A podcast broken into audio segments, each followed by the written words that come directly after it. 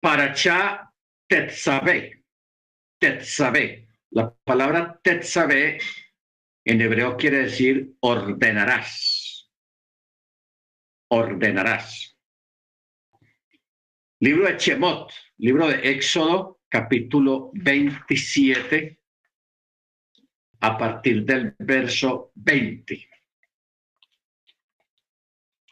Éxodo 27, 20, la, la paracha tet sabe, o sea, ordenarás. Muy bien. Esta paracha, hermanos, vamos a hacerla especial eh, en el sentido de lo que vamos a extraer de todo lo que hay aquí escrito. ¿Ok? Esta paracha es larga, tiene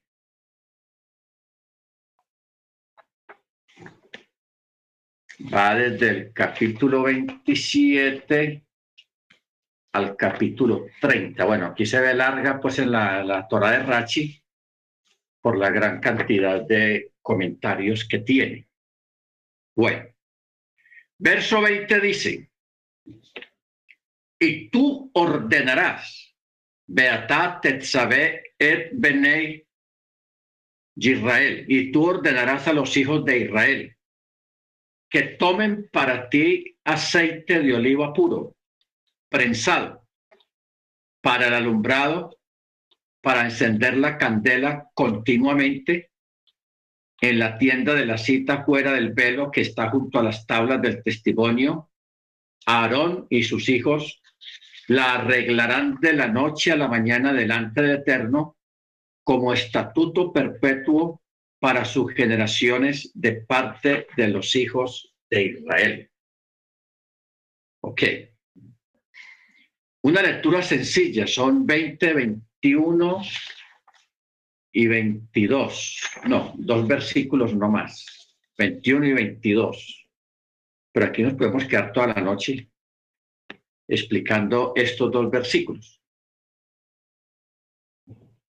Cuando habla y dice aceite de oliva puro. Está hablando de este aceite que debe ser sin sedimentos, porque se deja madurar el olivo o la oliva en la punta del olivo. O sea, La preparación de este aceite para el candelabro, o sea, para la menorá, y las oblaciones de harina, el aceite para el candelabro, debía ser tan puro que nunca debía de haber contenido sedimentos en ninguna etapa en su preparación. El olivo era cosechado tres veces al año. La primera cosecha era de las olivas en la punta del árbol. Ojo con esto. Son tres cosechas. La primera cosecha era de las olivas que crecían en la, en la parte de arriba del árbol, que esas eran las que se destinaban para el aceite santo, para la menorá. ¿Ok? Luego ¿Por qué, ¿Por qué se usaba la primera? Mire lo que dice. La primera se usaba porque había recibido con fuerza los rayos del sol. La segunda, la de las olivas de las ramas intermedias que maduraban después. Y finalmente la cosecha, la tercera cosecha era de las olivas inferiores, las que maduraban tardíamente.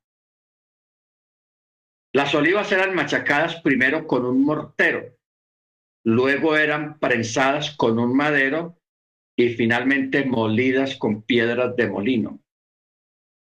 Únicamente el aceite de las olivas de estas tres cosechas que habían sido machacadas con mortero era apto para el candelabro, los demás aceites eran para oblaciones de harina y otros usos.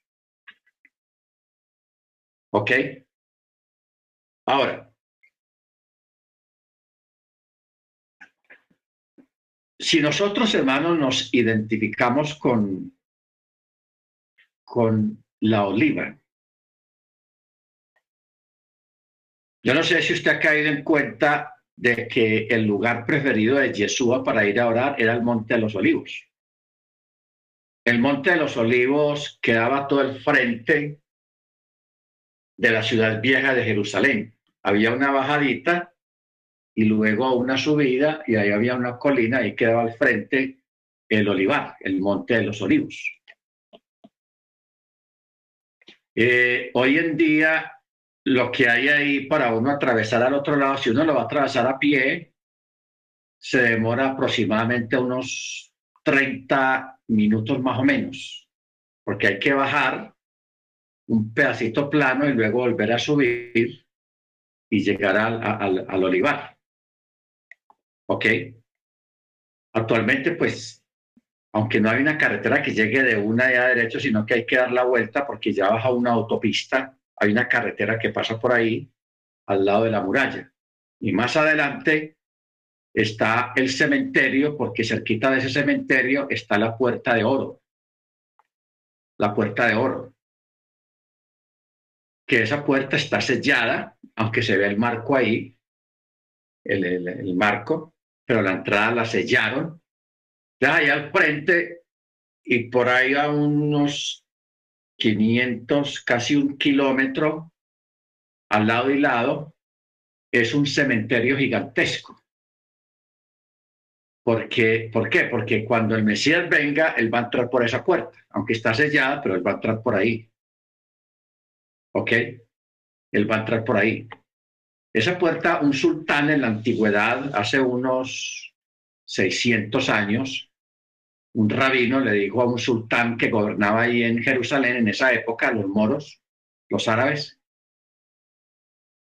y al quien le dijo, mira, sultán, cuando el Mesías venga, él va a entrar por esa puerta, la puerta de oro, en ese tiempo estaba abierta, por ahí se podía entrar. Entonces el sultán dijo, ah, sí, no, pues que yo no, yo voy a impedir que él entre. Él no entra por aquí, por esa puerta, y la mandó sellar sea, la mandó tapar y quitar que eso fuera entrada y salida de la ciudad de Jerusalén. El olivar, hermanos, ese olivar todavía existe hoy en día y era el lugar preferido de Yeshua para ir a orar. Cuando aquella noche en el Pexac, esa noche de Pexac, usted ve que uno de los evangelios dice de que después de haber cenado y que Yeshua hizo lo de, lo de Judas, lo de Yehudá, que le mojó el pan en el vino y todas las cuestiones. Luego el texto dice que cantaron unos himnos, unas canciones. Y de ahí salieron, porque eso fue como las, entre las once y las once y media. Y ahí salieron para el Monte de los Olivos o, o Getsemaní salieron, o sea que se demorarían ya de noche, eh, por ahí una hora de camino, 40 minutos más o menos, porque ya era de noche, estamos hablando de las 11, 11 y media de la noche. Eso en esa época, eso es tartísimo, porque la gente ya se, se acostaba a dormir muy temprano, tipo 7, 8 de la noche, pero como era Pexac, y en Pexac, eh, yo recuerdo que la sinagoga donde estuve estudiando, ahí nos, hicieron un estudio acerca de, del horario y del tiempo que duró esta cena de Pexas de Yeshua con los, con los discípulos. Entonces, de ahí se basa en todas las comunidades judías, tanto ortodoxas como no ortodoxas y mesiánicas, la ceremonia de Pexac siempre dura aproximadamente hasta las diez y media, once de la noche. O sea, emulando el Pesach mesiánico, el Pesach de Yeshua. ¿Ok? Aunque el Pesach ortodoxo, no creyentes en Yeshua, también dura bastante tiempo. Porque el, el, el, el Pesach mesiánico, el Pesach que hizo Yeshua, porque es el que nosotros debemos de, de, de imitar, de hacer, de celebrar siempre, fue porque en ese Pexa, recordemos que Yeshua hizo algunas cosas excepcionales y que no están dentro de un ceder de Pexa normal. Uno fue cuando él le lavó los pies a los discípulos. En este acto se demoraría por ahí unos eh, 35, 40 minutos más o menos, lavando los pies a todos los discípulos. Luego de ahí, pues sacar todo el agua sucia y había que cambiar siempre el agua. Y luego cantaron los himnos, que estos himnos son muy antiguos, todavía se cantan, que esos himnos son unos salmos, son unos salmos.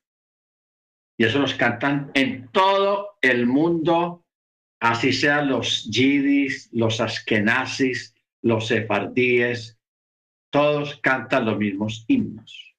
Hay algunos que tratan de meter otras canciones, todo eso, pero por lo general siempre se cantan los mismos. ¿Ok?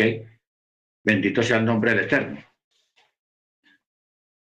Luego de ahí, pues salen para...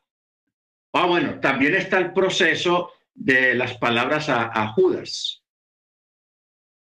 Porque Judas, pues ese fue antes de tiempo. Judas se fue por ahí como a las nueve, se fue Judas.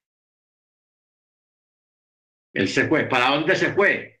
A decirle a los a los alguaciles, a la policía de esa época, a dónde iba a estar Jesús esa noche, porque Jesús les había dicho de que iban a ir a, después de Pexa, de la cena de Pexa, iban a ir a orar un rato al Monte de los Olivos o Getsemaní, que Judas sabía. Entonces, por eso es que Judas, Jesús le dice a Judas, ve y haz lo que tienes que hacer. O sea, una orden, un tetz, eh, sabe una orden.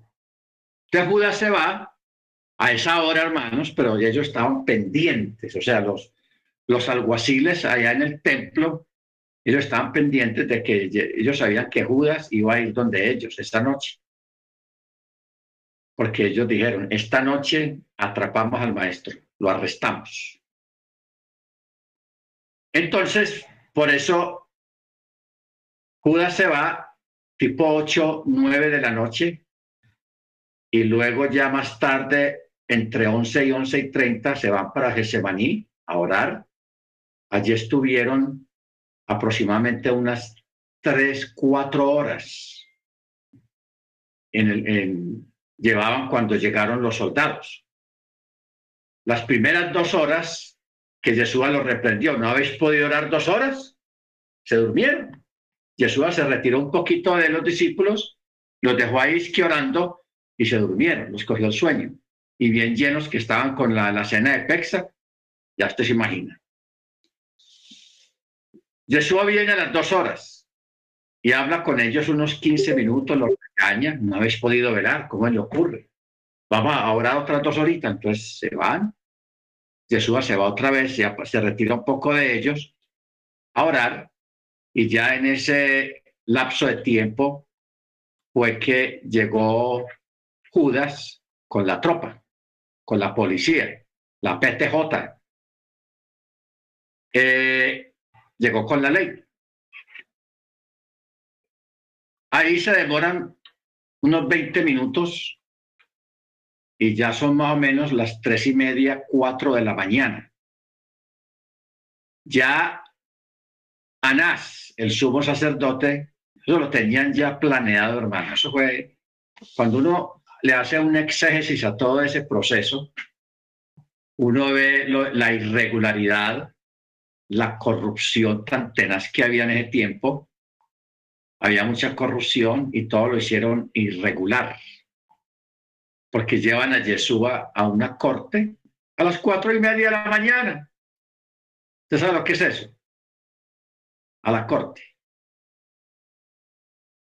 Lo recibe el sumo sacerdote. Ahí examinan a Yeshua en, el patio de la casa del sumo sacerdote. O sea, examinar, usted sabe, ¿no? Latigazos, 40 menos 1. Eh, luego de ahí, o sea, lo que hicieron ahí fue como ablandarlo, porque se lo iban a mandar a Pilatos y ellos sabían que Pilatos no tenía misericordia. No, es misericordioso el hombre, tenía fama de, de, tratar mal a los prisioneros y de martirizar y de abusar de los, de los prisioneros. Entonces, a Yeshua lo llevan a Pilatos tipo 6 de la mañana. Todo golpeado, todo, sea, ya, ya estaba en muy mal estado. ¿Se recuerda que esa noche la, la mujer de Pilatos tuvo un sueño? Tuvo un sueño y, y ella le contó el sueño a Pilatos. Pilatos no le prestó atención. Hermano Freddy, a ver si me busca esa parte del sueño de, de, esta señora que ella tuvo, porque ella ella y Pilatos, porque Pilatos también trató de, salvar a Yeshua. Él trató de salvarlo porque él dijo, eh, yo no veo ningún delito en este, en este hombre. Y estaba asustado por lo del sueño de, que, que tuvo esta señora. ¿Ok? A ver si el hermano Freddy o otro hermano que nos dé el texto, porque es muy interesante esto. Ahora, mientras nos encuentran el texto, ¿qué tiene que ver los olivos con nosotros? ¿Qué tienen que ver los olivos? Ustedes saben que aquí en este, en este inicio de, de esta paracha está hablando del aceite más puro, aceite de oliva. Prensado el que se utilizaba para, un, para algo K2, para algo santo en el templo, iluminar las lámparas de todo el edificio, porque en aquella época no había electricidad todavía. Entonces el templo en los corredores, en los salones, estaba lleno de lámparas, muchas lámparas, porque en el templo nunca se apagaba la luz, ahí tenía que haber luz día y noche. Y para eso había unos sacerdotes, habían turnos sacerdotales de ocho horas, turno de ocho horas, o sea, habían tres turnos. Y uno de los trabajos de esos, de, de esos sacerdotes era mantener que las lámparas estuvieran encendidas, que no se apagaran. Y esto es muy diciente para nosotros, hermanos. Bueno, Mateo 27, gracias hermano. 27, 19.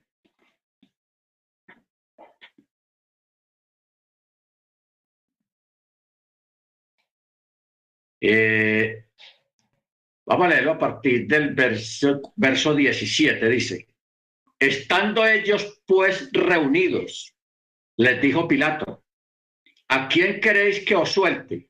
¿A Barrabás o a Yeshua el que llaman el Mesías? Usted sabe que Barrabás no se dice Barrabás, sino Bar Abás, o sea, hijo de Abás. Así es originalmente la palabra. No, a nosotros no la, no la tradujeron como Barrabás y ya. No, Bar Abás, hijo de Abás, porque en aquella época los nombres se ponían de un, de un hijo, de una persona, de un varón, se ponían hijo de fulano de tal, hijo de perano, hijo de perano, o se ponía por el oficio. ¿Ok? Fulano el carpintero, fulano el, plomero, fulano, así era la forma como se, se hacía en aquella época en cuanto a nombres. En este caso, Bar Abbas. Verso 17. Estando ellos pues reunidos, les dijo Pilato, ¿a quién queréis que os suelte? ¿A Barabás, a Bar Abbas o a Jesús al que llaman el Mesías?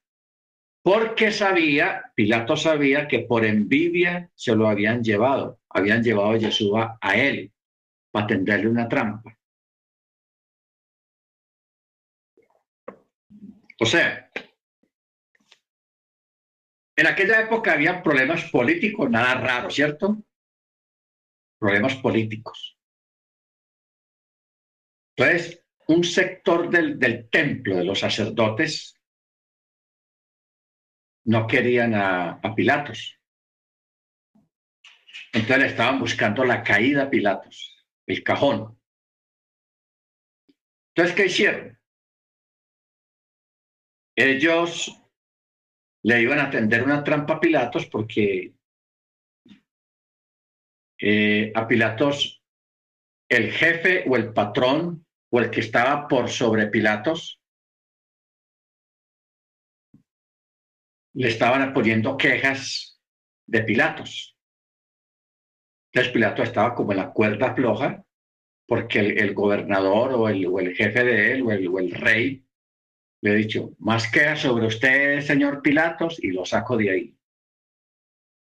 Entonces Pilato estaba preocupado. Entonces por eso ellos, para tender una trampa a Pilato, le envían a Yeshua. Le envían a Yeshua a ver qué hace él con Yeshua.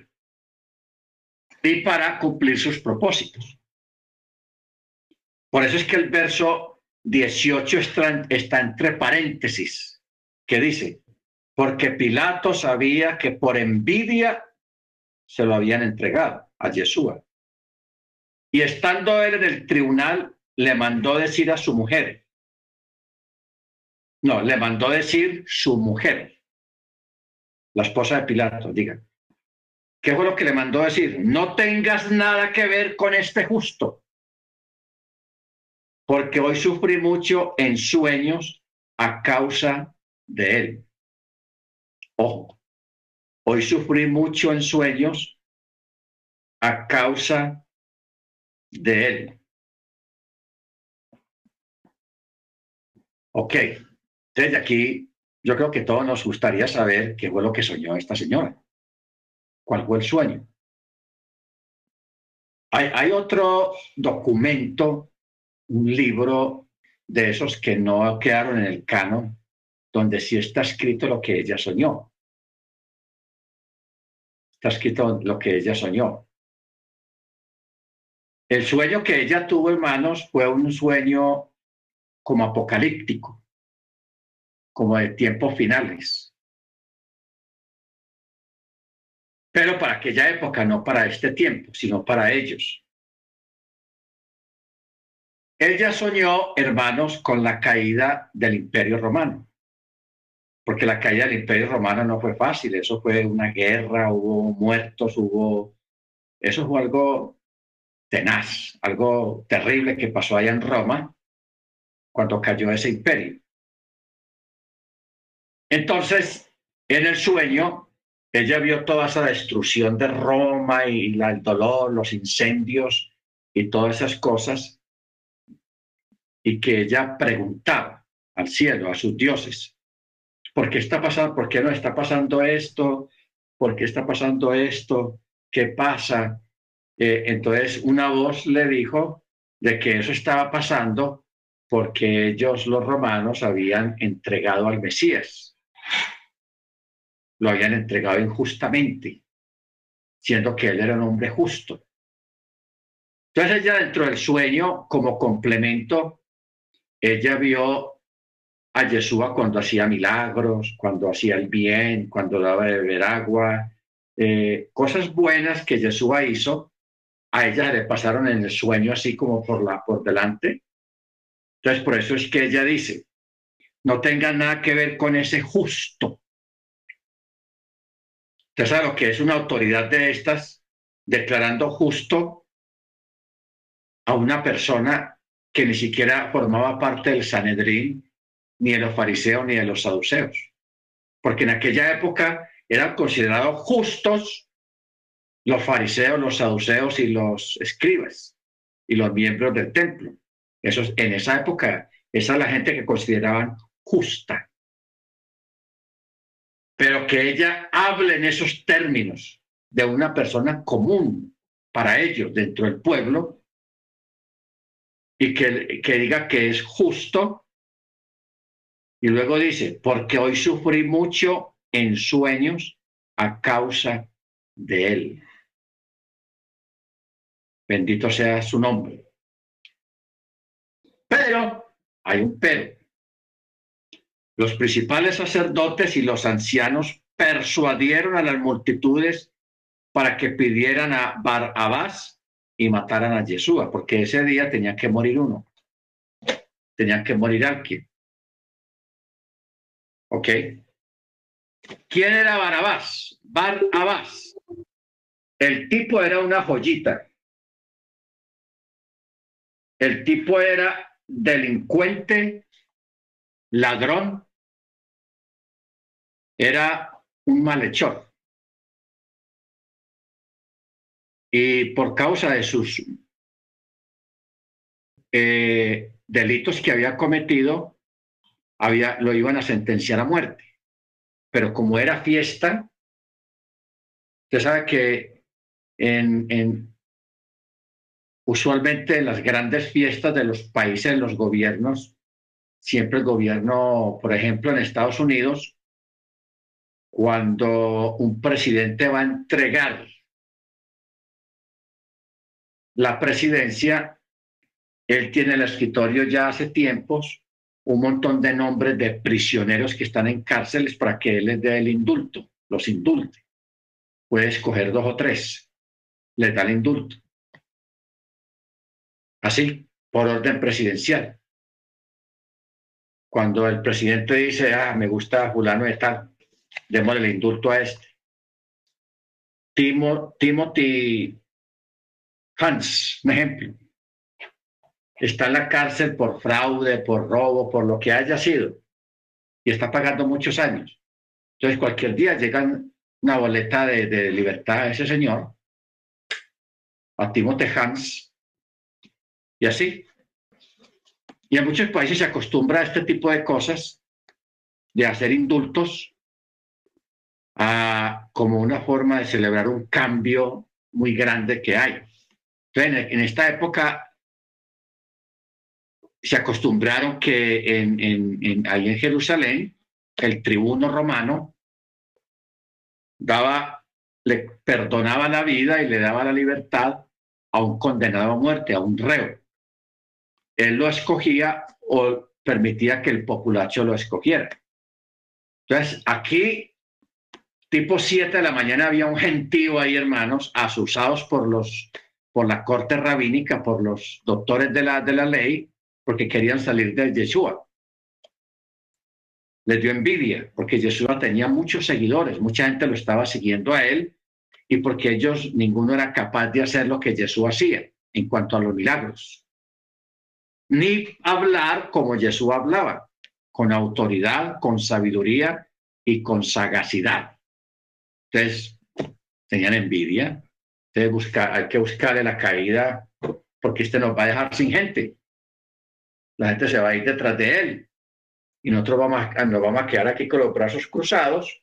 O sea, les dio una envidia y una frustración muy tenaz y por eso asusaron la gente, llevaron gente a la corte a Pilatos para que, por eso dice, y persuadían a la multitud para que pidieran a, Bar, a y mataran a Yeshua. Y así lo hicieron. La gente pidió a Barabás, que eso fue un desastre impresionante, hermanos, que cometieron los mismos judíos israelitas de aquella época, el cambiar a un justo por un asesino, por un delincuente comprobado, por un ladrón.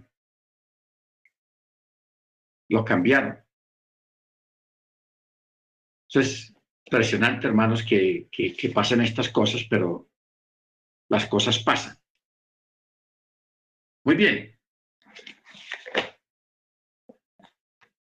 Entonces, eh, vamos a, mirar primero la, por el lado de Yeshua. Todos nosotros, para alcanzar el dar luz o el ser luz, porque nosotros somos llamados a, a ser luz en el mundo a ser ejemplo en el mundo. Pero para llegar a ser luz, necesitamos que pasar por el mismo proceso del aceite de la oliva, que son unas bolitas así, y cuando ya están en su punto para ser tomados, lo meten a la prensa y la prensa los machaca pero ¿cuál es la peculiaridad de este que está arriba en la punta que recibió todo el sol? Que cuando es machacado no suelta bagazo, sino solamente suelta el aceite.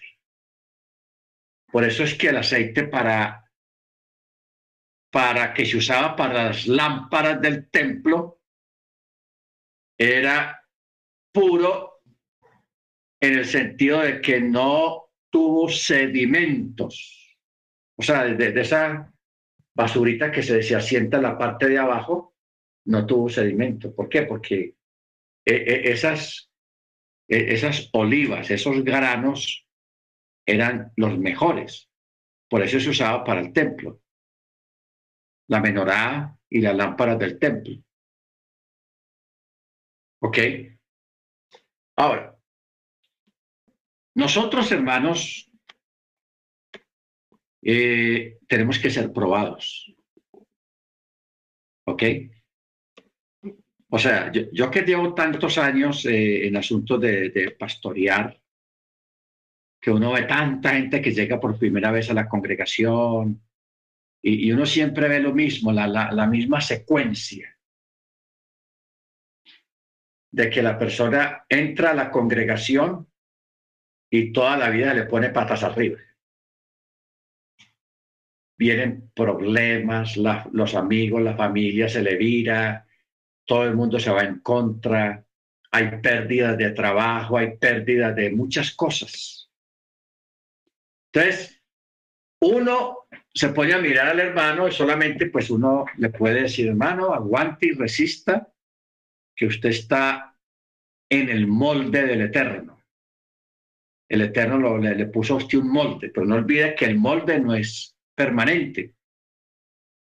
El molde, cuando el Eterno ve que usted está listo, le quita el molde. ¿Y qué es el molde? Las pruebas. Las pruebas. Entonces, todos nosotros somos probados. ¿Para qué? Para que cuando ya hayamos resistido hayamos sido bien resilientes. Esta es una palabra moderna de la psicología, la resiliencia. ¿Qué quiere decir resiliente? Resiliente es una persona que tiene esa capacidad y se esfuerza por resistir, por no dejarse apabullar ni derrotar por la circunstancia o los problemas que se presenten. Que la persona según la psicología moderna, es un resiliente, tiene mucha resiliencia, o sea, resistencia, resiste. ¿Ok? Entonces, nosotros tenemos que ser resilientes. Porque cuando usted culmina, usted pasa la prueba, usted va a brillar, va a dar luz y vas a ser de bendición a otros. Vas a ser bendecido y vas a ser de bendición a otros.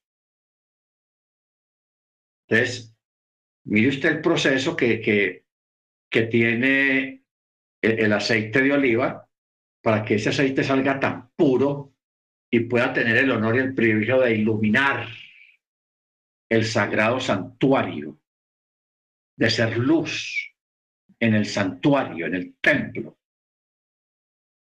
Y también para formar parte de las de los de las lámparas de la menorá. Y usted sabe que la menorá, eso tiene su ciencia, tiene su misterio y tiene su cosa, porque la menorá tipifica los siete ojos del Eterno, los siete espíritus del Eterno. O sea, la menorá tiene una profundidad de, de enseñanza y de estudio y una profundidad de significados tan profundos que no queda asombrado. Pero ¿qué es lo que hace la menorá menorá? La luz. ¿Y de dónde sale la luz? Del aceite. ¿Ok? Entonces, ¿qué somos nosotros, hermanos? Nosotros somos, no olvidemos que nosotros somos templo del Ruach Jacodés. Y nosotros como templos y miembros de este cuerpo del Mesías, tenemos la virtud y el deber de ser luz aún en medio de nuestros hermanos, no hermanos carnales, en la congregación. O sea, ser luz adentro, ser de bendición adentro. ¿Ok? Ser de bendición adentro. Entonces, eh, yo con muchos de ustedes que están acá, eh, hemos tenido algún trato, unos más que otros, porque algunos están muy lejos. Porque, por ejemplo, yo el hermano Álvaro, yo perdí la cuenta de cuándo fue la última vez que lo vi. Bueno, Álvaro, bendito el Eterno. Más fácil es más reciente que vi a los papás de él y a, y a, la hermana de él. Las, eh, los pastores, porque ellos son pastores. Hermano Fabricio y la esposa que es la hermana del hermano Álvaro. Y al, y al papá del hermano Álvaro, que es un tremendo varón trabajador de, las cosas del Eterno, de las cosas de la palabra. Y Pero dentro de todo esto, hermanos, hemos visto y vivido procesos, situaciones, cosas. Y, el Eterno, o ustedes, primeramente, bueno, primeramente el Eterno, que nos sostiene con su misericordia, con su bondad, pero también ustedes que han sido bien resilientes, sea, han resistido, han pasado por pruebas, por situaciones, por cosas, y aquí estamos. ¿Ok? Algunos pueden estar pasando en este momento algunas situaciones porque cuando uno pasa pruebas, no es porque uno se esté portando mal, de ninguna manera, sino porque el Eterno nos está sacando brillo. ¿Ok? Nos está sacando brillo. Como dice la escritura, alumbre la luz en vosotros, para que cuando allá estéis aún dentro de un cuarto iluminado, vuestra luz brille más de lo normal. ¿Ok? Bendito sea su nombre. Ahora, la orden antiguamente era de que Aarón y sus hijos estarán pendientes del mantenimiento de las lámparas y de la menorá de la noche a la mañana. Ojo con eso, de la noche a la mañana, no de la mañana a la tarde, no, como un turno diurno, sino de la noche a la mañana. ¿Qué quería decir? Pon en cada candela del candelabro una medida suficiente de aceite para que permanezca encendida desde la noche de un día hasta la mañana siguiente. Y los sabios calcularon esa medida en un medio log de aceite por candela para las noches de invierno en el mes de Tebet. Ustedes saben que en invierno la noche es más larga y en verano las noches son más cortas. ¿Ok? De esta misma medida se aplicaba a las noches de los demás meses y si sobraba, no importaba. Ahora, las noches de invierno son más largas, por lo tanto se precisaba de un log de aceite para asegurarse de que las candelas ardieran toda la noche y si en las noches más cortas esa misma cantidad de aceite provocaba que las candelas ardieran incluso de día, ello no constituía un problema por lo que no se reducía la cantidad de aceite. ¿Ok? Muy bien. Vamos a pasar al capítulo 28. Y tú, acerca a ti, a tu hermano Aarón y a sus hijos con él, de entre los hijos de Israel para que sea Cohen para mí, Aarón, Nadab y Abihu, Elazar e Itamar. Hijos de Aarón, harás vestiduras de santidad para tu hermano Aarón, para gloria y esplendor. Y tú hablarás a todos los sabios de corazón a quienes yo he colmado con espíritu de sabiduría, y ellos harán las vestiduras de Aarón a fin de consagrarlo para que sea Cohen para mí. Para que sea Cohen para mí. ¿Ok? Ahora, el servir al Eterno, yo recuerdo un dicho que, que, había siempre que decía, servir al Señor es un privilegio que cuesta. Es un privilegio que cuesta.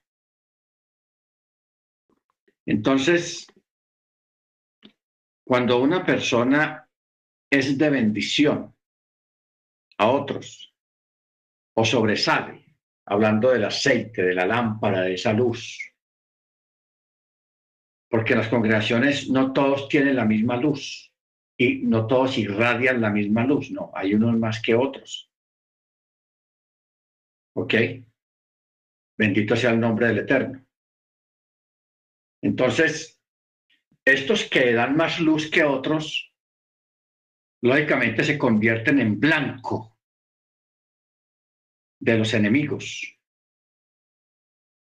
de los que les cae mal que den tanta luz, pero no es porque uno quiera, sino porque el Eterno da gracia, da ministerios, da dones. Y estos dones cada cual los tiene que ejercitar, los tiene que usar, los tiene que, o sea, ser de bendición a otros. Entonces se convierten en blancos para ser criticados, endilgados, envidiados y lamentablemente pues eso es otra forma también de, de, vivir pruebas, de ser probado, de ser machacado para que haya más luz. No olvidemos, hermanos, algo de que el Eterno nunca nos dejará que seamos probados más allá de lo que nosotros podamos resistir.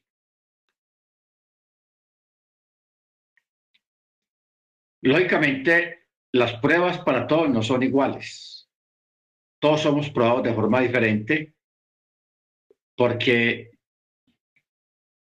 para una persona una prueba determinada es como come chitos, como dice el dicho. Ah, eso para mí es come, come chitos. Son, no me hacen ni cosquillas. Pero a otras personas esa misma prueba no los pone a comer chitos, los pone a llorar y a sufrir, los pone mal porque a ellos sí les es duro. A ellos sí les es dura la prueba, porque no todos tenemos la misma capacidad. Pero hay algo muy peculiar, hermanos, de que hay personas que siempre viven en pruebas y en pruebas y en pruebas. Entonces, a veces la mente engaña, el corazón engaña.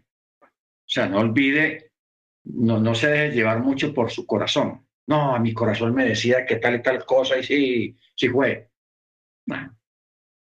No olvide que la escritura dice, engañoso es el corazón. ¿Quién lo puede entender? Entonces, no nos dejemos guiar por el corazón. ¿Ok? Sino, hermanos, de que a través de las pruebas y de todas estas cosas es que nosotros alcanzamos madurez,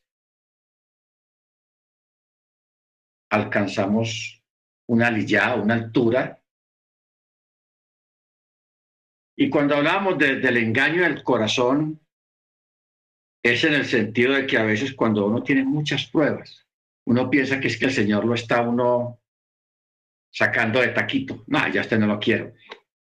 Que eso hacen en, algunas empresas cuando quieren echar un trabajador que ya no lo quieren, pero no lo quieren echar, sino que el trabajador se vaya por sí mismo, pida la renuncia, entonces le hacen la vida difícil al trabajador.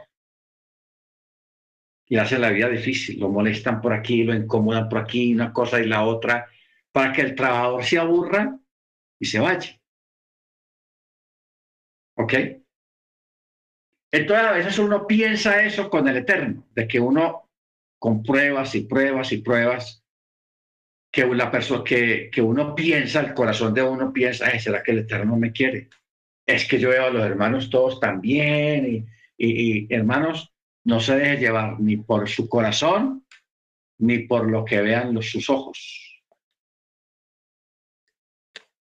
Porque yo he conocido personas en unas situaciones, hermanos, unas pruebas tan terribles y espantosas, pero cuando están en la congregación o cuando usted los ve, ¿qué va? ¿Todo bien? Sí, ya, amén, Baruch y, O sea, aparentemente están bien para nuestros ojos. Entonces, estos son personas, hermanos, con una resiliencia muy, muy fuerte, muy resistentes, que son capaces de al mal tiempo buena cara.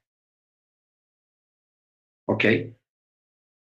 No que estén siendo hipócritas, porque ahí usted puede pensar, no, eso es hipocresía, uno tiene que mostrar lo que uno tiene, no, mm, tampoco, tampoco.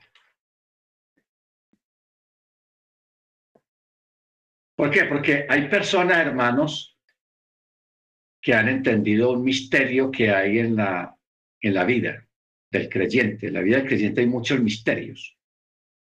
Y hay unos que nunca los vamos a entender, pero hay otros que sí los entendemos.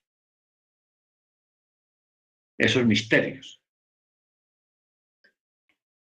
Y es el misterio del que Pablo, incluso Pablo habló de eso. De entender una palabra o dos palabritas que se llama el gozo del Espíritu. El gozo del Espíritu. ¿Qué quiere decir eso, hermanos? Que usted puede estar pasando la situación que esté pasando.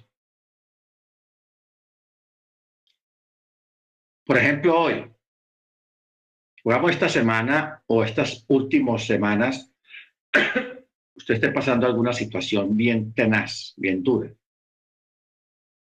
pero vamos a esta semana. Llega Shabbat hoy, hoy es viernes, bueno, ya pasó viernes. Llegó viernes y a pesar de que usted está abrumado con, con su prueba, con su problema, con su situación, usted para el Shabbat pone otra cara. Oh, es Shabbat. Y usted le pone el mismo empeño que le ha puesto en, semanas, meses y años anteriores a hacer el Shabbat para el Eterno, como que no está pasando nada. Ojo con eso, como que no está pasando nada. ¿Qué quiere decir eso? Que estamos cumpliendo cabalmente. Mire usted la oración que se hace cuando se cierra el Shabbat para distinguir entre lo bueno y lo malo, entre lo, lo, lo sagrado y lo profano, para distinguir entre los seis días de la semana y el séptimo día, que es diferente. En los seis días de la semana usted llore, cruja, lamentese, quéjese de su situación como usted quiera y súprala. Ponga cara de triste, ponga cara de lo que usted crea que tiene su rostro por causa de la situación que usted tenga. Pero Chabat, no. Chabat es Chabat, es diferente. El Shabbat no tiene nada que ver con mis problemas, no tiene nada que ver con mis situaciones, ni con mis alegrías, ni con mis tristezas. Shabbat es Shabbat y es día para el Eterno. ¿Ok? Entonces, si la persona estuvo vistiendo de luto toda la semana hasta el viernes, como es Shabbat, se quita su vestidura de luto o su mentalidad de luto que tiene ahí adentro y vamos a celebrar Shabbat, porque Shabbat no es para luto. Lo voy a hacer diferente. Entonces, eso, eso hermanos, va mezclado con, con esa palabra que habla Pablo acerca del gozo del Espíritu. Que el gozo del Espíritu es un gozo, es una alegría que no está atado ni está supeditado a circunstancias humanas. ¿Ok? Porque si a usted le dice a alguien, vamos a pasear a la playa, ya tengo todo pago, el restaurante, o vamos a un restaurante a comer una comida rica, especial, mira que te trae este regalo, algo que a usted le gusta. Entonces, e-, esos son eventos que producen alegría. ¿Ok? Son eventos que a usted le producen alegría, lo ponen contento, me están dando un regalo, me invitaron a cenar, me invitaron a la playa, me invitaron a pasear y todo eso. Eh, son cosas que producen alegría. Pero el gozo del espíritu no está supeditado a, alguna agente externo de estos. Es un gozo que solamente lo da el Rúa, lo da el Eterno. Allá es donde tenemos que separar también lo sagrado y lo profano. El gozo humano y el gozo espiritual. Entonces, de Shabbat, en medio de tu situación, en medio de tu problema, un oasis. Usted y el Eterno. Ya a partir de mañana, después de las seis de la tarde, siga quejándose, siga llorando, siga sufriendo, siga con su resiliencia, con su resistencia, esperando en el Eterno. Bendito sea su nombre, pero Shabbat es Shabbat. ¿Ok?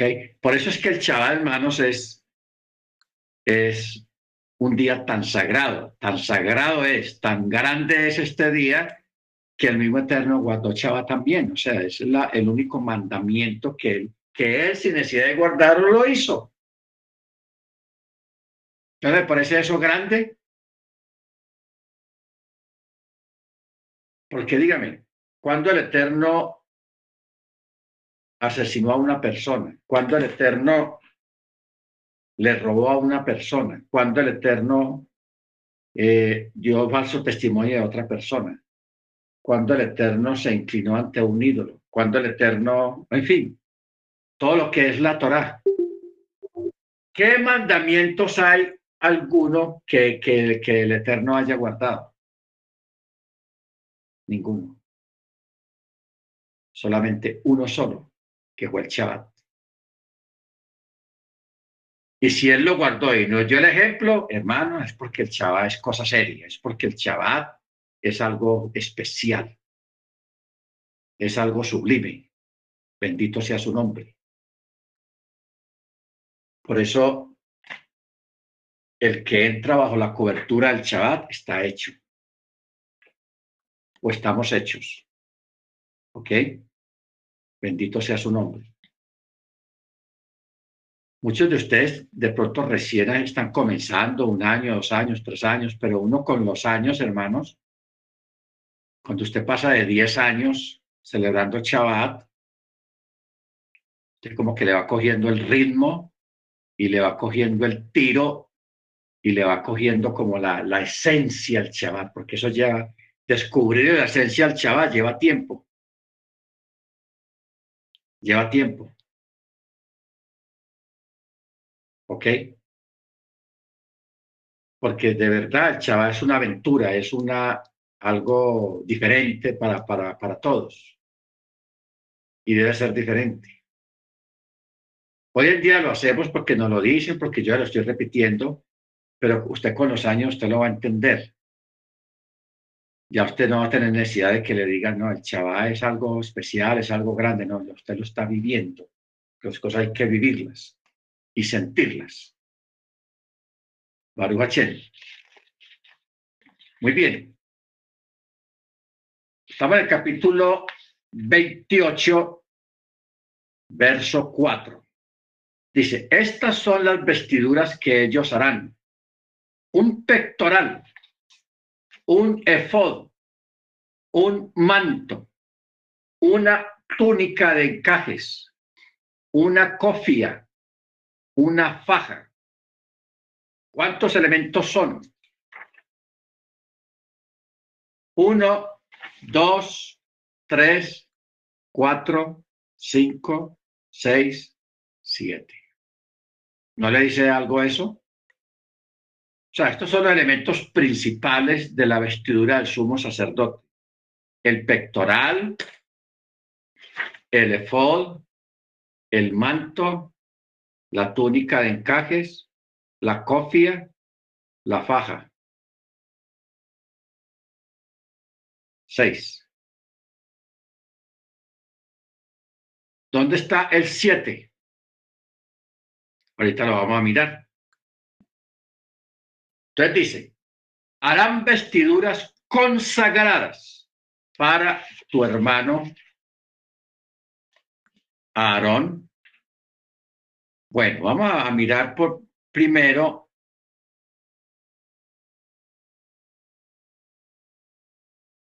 en sí que era el efod. Era una prenda de vestir, ya que el Targum tradujo la palabra efod por la frase cardut de lino e igualmente tradujo la palabra meilim, o sea, túnicas, mencionada a propósito del incidente de Tamar, la hermana de Absalón, por la palabra cardutín, que es plural de cardut en el versículo, pues dice, pues así se vestían las hijas vírgenes del rey con túnicas, con túnicas. El manto era una vestimenta como una especie de camisón largo, igual que la túnica, cutonet, solo que la túnica estaba pegada a la carne, mientras que el manto era el nombre que recibía la prenda superior. Era de encajes. La túnica estaba hecha con encajes para decoración. Los encajes eran semejantes a las indentaciones hechas en los adornos de oro. las cuales sirven de asientos para incrustar en ellas piedras preciosas y perlas, como se declara con respecto a las piedras del efod, rodeadas por engastes de oro. La cofia. Esta prenda era semejante a un sombrero en forma de copa llamado coifé en francés. La prueba de que el término se refiere a una especie de sombrero es que en otro lugar la escritura lo llama eh, palabra que el Targum traduce como sombreros o gorros. La faja, esta prenda era el ceñidor que estaba sobre la túnica, mientras que el efod estaba ceñido sobre el manto. Como vemos en el versículo que escribe el orden en que se vistió con estas prendas el Cohen Gadol, cuando dice, y puso sobre él la túnica y lo ciñó con la faja y lo vistió con el manto y sobre él puso el efod. Vestiduras consagradas quería decir a partir de la contribución de materiales que han sido consagradas a mi nombre, deben hacer estas vestiduras. ¿Ok? Me llega a la memoria porque cuando nosotros miramos esto, hermanos, nos damos cuenta de que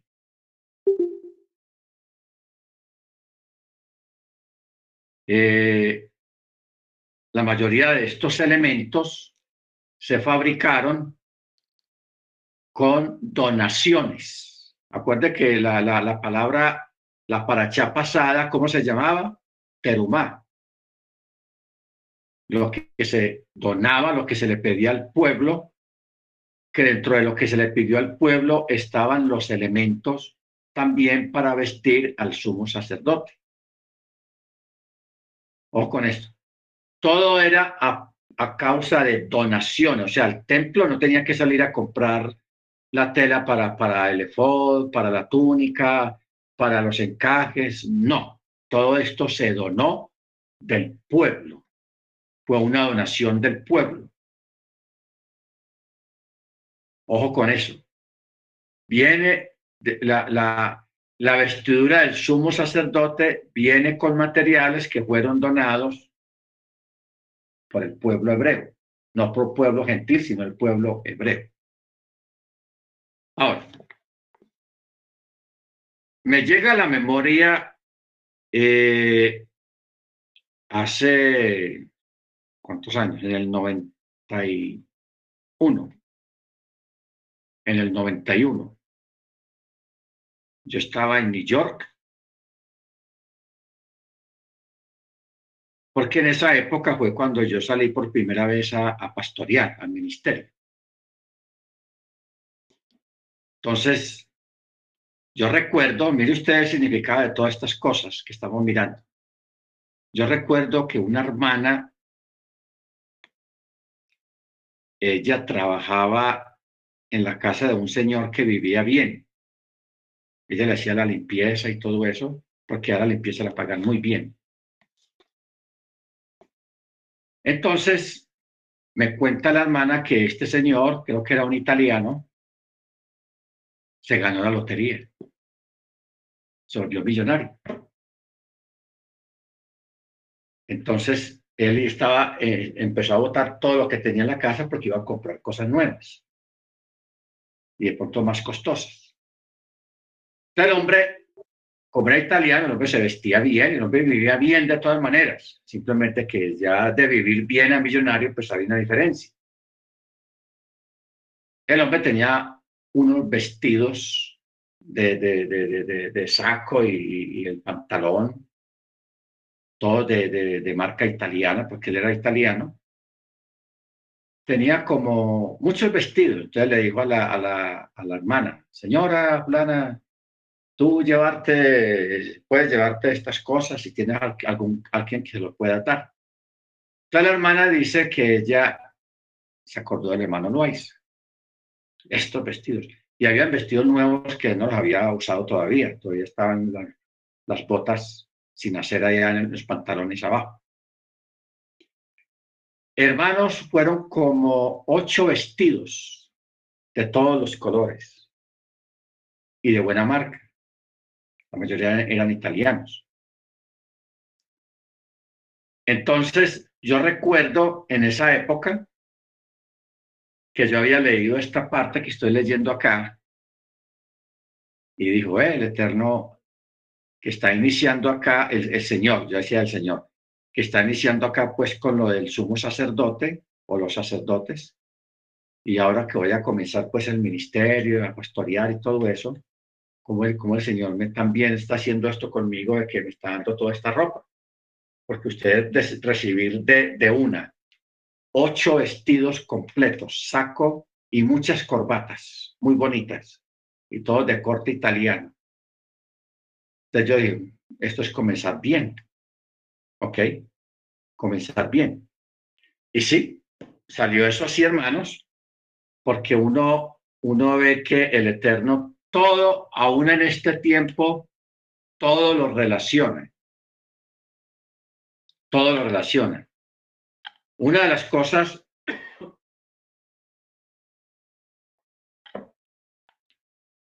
una de las cosas que maravilla a la gente cuando lee la Biblia es de que los críticos o la gente profesional, cuando lee la Biblia, ellos ven de que a pesar de que la Biblia es un documento tan antiguo,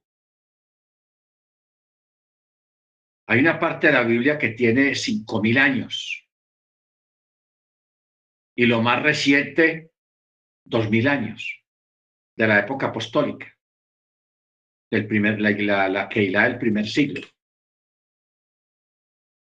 Sea, de todas maneras, la época de Machía, que no había electricidad, que no había televisión, que no había nada de tecnología, eso eran tiempos muy antiguos. Pero el asunto es que cuando una persona lee las escrituras,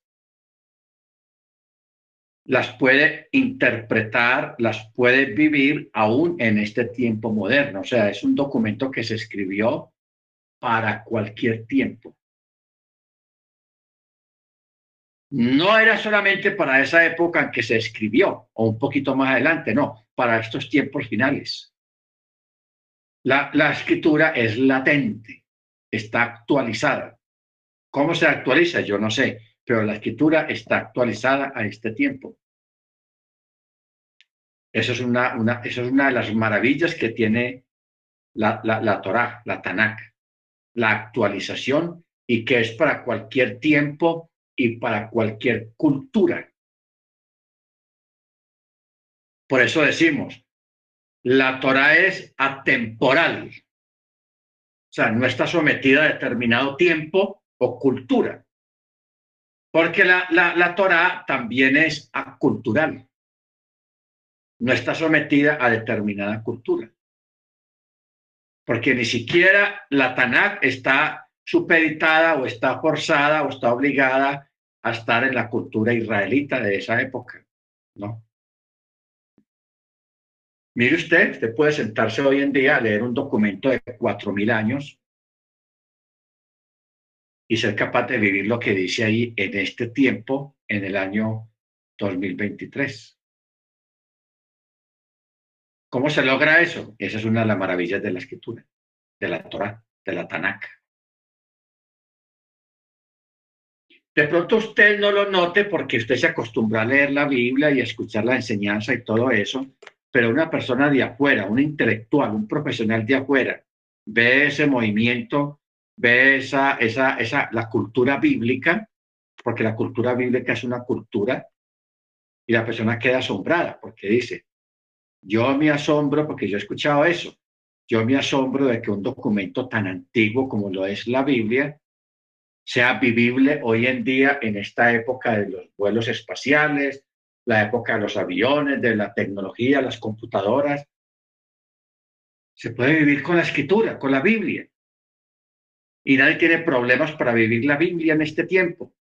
Eso asombra a la gente, hermanos, y esa es una de las maravillas que tiene la escritura. Bendito sea el nombre del Eterno. Amén. Entonces, eh, todo esto, hermanos, los elementos, porque habla del efod de oro, lana turquesa. El verso 7 dice, tendrá dos sombreras unidas en sus dos extremos y quedará unido el cinto con el que se embellece, el cual está sobre él, será la misma labor, del mismo será de oro, lana turquesa, lana púrpura, lana carmesí y lino trenzado. E, este, este, esta parte que es el cinto debe ser una belleza, hermanos, por los colores que tiene. Bueno, tiene oro, lana turquesa, lana púrpura, lana carmesí y lino trenzado. ¿Ok? Y dice, tomarás dos piedras de onis y grabarás en ellas los nombres de los hijos de Israel.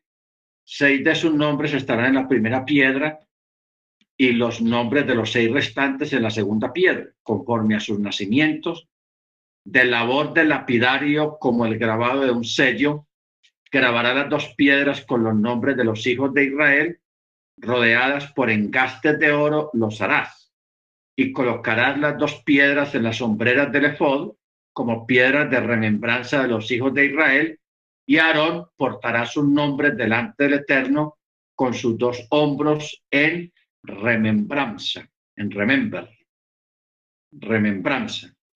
Harás engastes de oro, perdón, y dos cadenas de oro puro.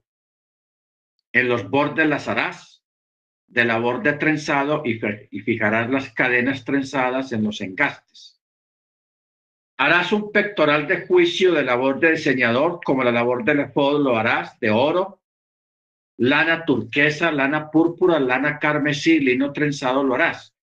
Cuadrado será doblado de un palmo de longitud y un palmo de ancho, lo rellenarás con monturas de piedra, en cuatro hileras de piedras, una hilera de rubí, esmeralda, carbunclo, la primera hilera, la segunda hilera, nofec, zafiro, diamante la tercera hilera amatista, topacio y cristal, la cuarta hilera turquesa, onis y jaspe.